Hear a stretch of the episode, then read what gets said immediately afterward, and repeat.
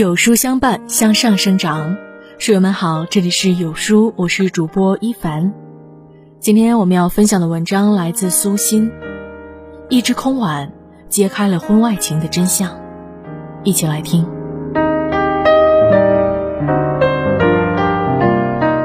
追了好多天的电视剧《如果岁月可回头》大结局了。这部剧的剧情有点狗血，但冲着靳东，我还是一集一集看了下来。靳东扮演的白志勇一开篇就被离婚了，大学老师蓝天瑜一上来就被绿了，厨神黄九恒发现自己女儿不是亲生的事实。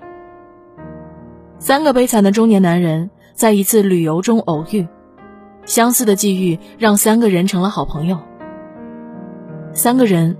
三种不同的婚姻境遇。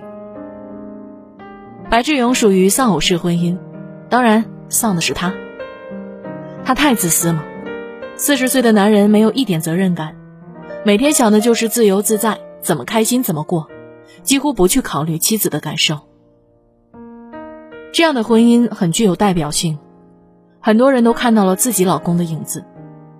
好在大结局的时候，白志勇意识到了自己的错误。重新追求前妻，两人牵手再续前缘。黄九恒其实，在发现女儿非自己亲生之前，一家人非常的幸福美满。妻子林想温柔贤惠，女儿活泼可爱。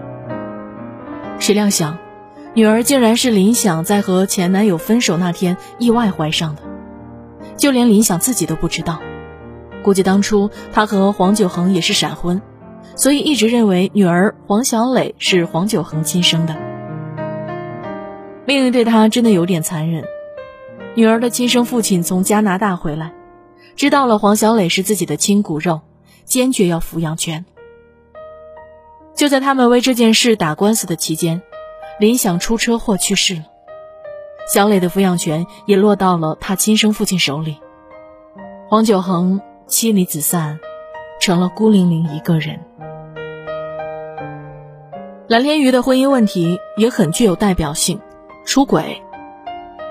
在这部剧中，出轨的是蓝天瑜的妻子上官慧，情人是一个比他年下的体育教练。两人正抱在一起时，蓝天瑜出现了。按照正常套路，既然被发现了这段婚外恋，那个男人又是单身，而且对上官慧又一往情深，正好趁机挑破和蓝天瑜离了。然而。并没有。上官慧迅速和那个体育教练断了联系，回归了家庭。可两口子别扭的生活了一段时间，还是离了。因为怕伤害老人和孩子，他们商量好不对外公布，离婚不离家。蓝天宇曾经问过上官慧出轨的原因，他说是因为生活太平淡了。蓝天宇倒是分析得很透彻，就是吃一样菜吃腻了。想换一道菜，结果吃了以后感觉口味还不如从前那道，就不想吃了。上官慧说他说话难听，其实是话糙理不糙。蓝天瑜的职业是大学老师，可以说是又体面又有社会地位。更重要的是，他非常善良，哪怕自己受再大委屈，也还是会一心为对方着想。上官慧也知道蓝天瑜的好。但他们的婚姻还是被平淡打败了。很多人都在骂上官慧渣，其实他只是把很多婚姻的里子撕开，让人看到了真实不堪的一面。就像安徒生的故事，外遇就是扣着的碗，他就是那个打开碗的人，本来过着岁月静好的日子，却好奇那只碗下面究竟扣着什么。当发现那只是一只空碗，换来的是深深的失望和后悔，却已经晚了，失去了本来的好日子。上官慧找白志勇倾诉，白志勇问他后悔了吗？他说自己没有后悔的资格，好希望回到从前。可是，还回得去吗？上官慧在一家航空公司当空姐，一次。他在飞机上遇到一个艾滋病携带者，那人摔碎了一个酒杯，两人在捡玻璃碎片时都被割破了手，而且还接触了彼此的伤口，也就是说，他有感染艾滋病的可能性。上官慧非常恐惧，害怕自己真的会感染艾滋。在等待结果的日子里，他每天都坐卧不宁。好在蓝天宇一直陪在他身边，不断安慰他。在医院等待结果的那天，蓝天宇和上官慧都紧张到了极点。那个结果不仅是病情的宣布，也是命运的判词。最终，上官慧有惊无险，一场虚惊。两人激动地拥抱在一起。经过这一次共患难，两人的感情又发生了变化。本来就旧情难忘的两个人，对彼此越来越依恋了。大结局的时候，他们俩复婚了。兜兜转转，回到了从前。这部剧虽然剧情有点狗血，但结局还算善良。白志勇和蓝天瑜最终都和前妻复婚，岁月给了回头的机会，一切也还算圆满。但如果在现实中，就没有这么柔情了。你破坏了，就会失去，一切很难重新来过。我认识一个创业者，若干年前进入房地产行业，一下子暴富了。富贵思淫欲，这话恰如其分地表现在了他身上。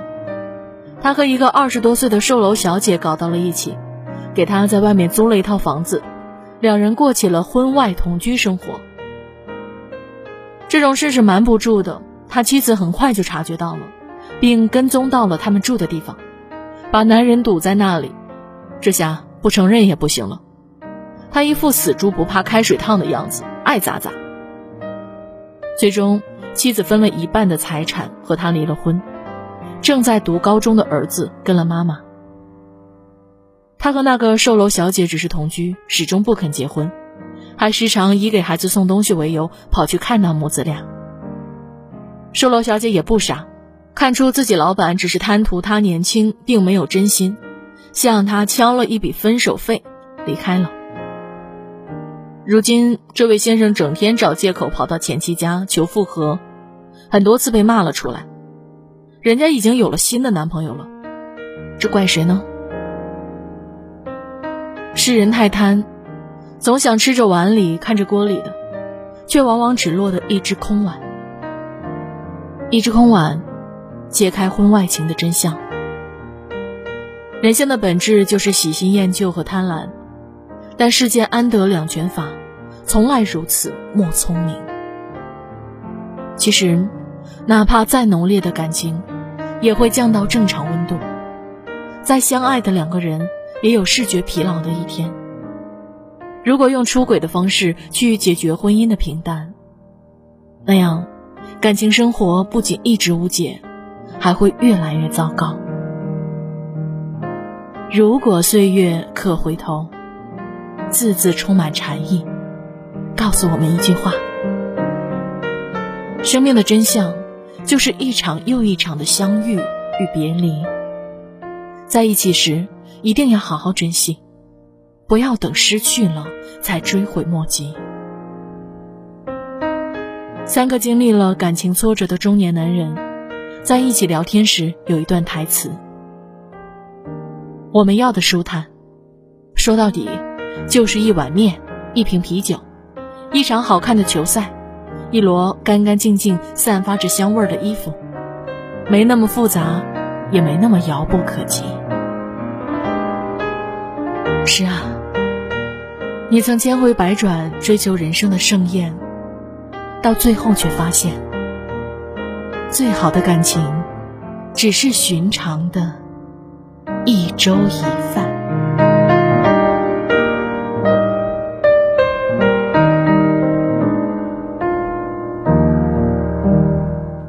为了感谢这三年来的信任和陪伴，我们历时三个月筹备。邀请四十多位大咖领读人，发起有书领读人大会，免费哦。